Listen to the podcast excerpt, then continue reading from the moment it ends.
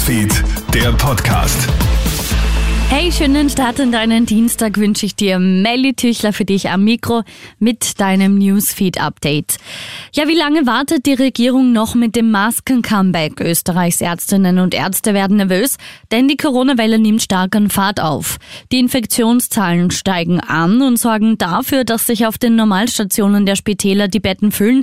Gleichzeitig ist die Personalsituation in den Krankenhäusern angespannt. Sollten noch mehr Ärztinnen, Ärzte und Pflegepersonal Corona-bedingt ausfallen, wird es fatal. Es braucht daher wieder Maßnahmen wie die FFP2-Maskenpflicht in bestimmten Bereichen, sagt Virologe Norbert Nowotny. Da wird der Regierung wohl nichts anderes übrig bleiben, nachdem das mit der Eigenverantwortung nicht so ganz funktioniert, doch moderat entgegenzusteuern. Also was ich mir vorstellen könnte, ist Apotheken, öffentliche Verkehrsmittel, Supermarkt bin ich neugierig, ob das kommen wird oder nicht, und zwar österreichweit. Bis spätestens 23. Oktober will das Gesundheitsministerium ja eine Entscheidung treffen.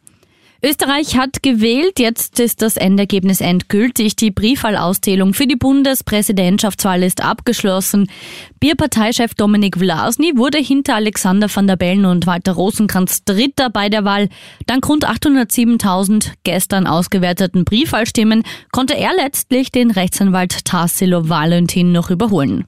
Im Zentrum der ukrainischen Hauptstadt Kiew ist es gestern zu schweren Explosionen gekommen.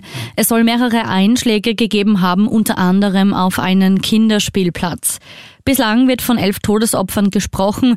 Russische Raketen beschädigen auch die Infrastruktur des Landes massiv. In fast allen Landesteilen der Ukraine herrscht Luftalarm. Die Angriffe sind Russlands Vergeltung für den Angriff auf die Krimbrücke.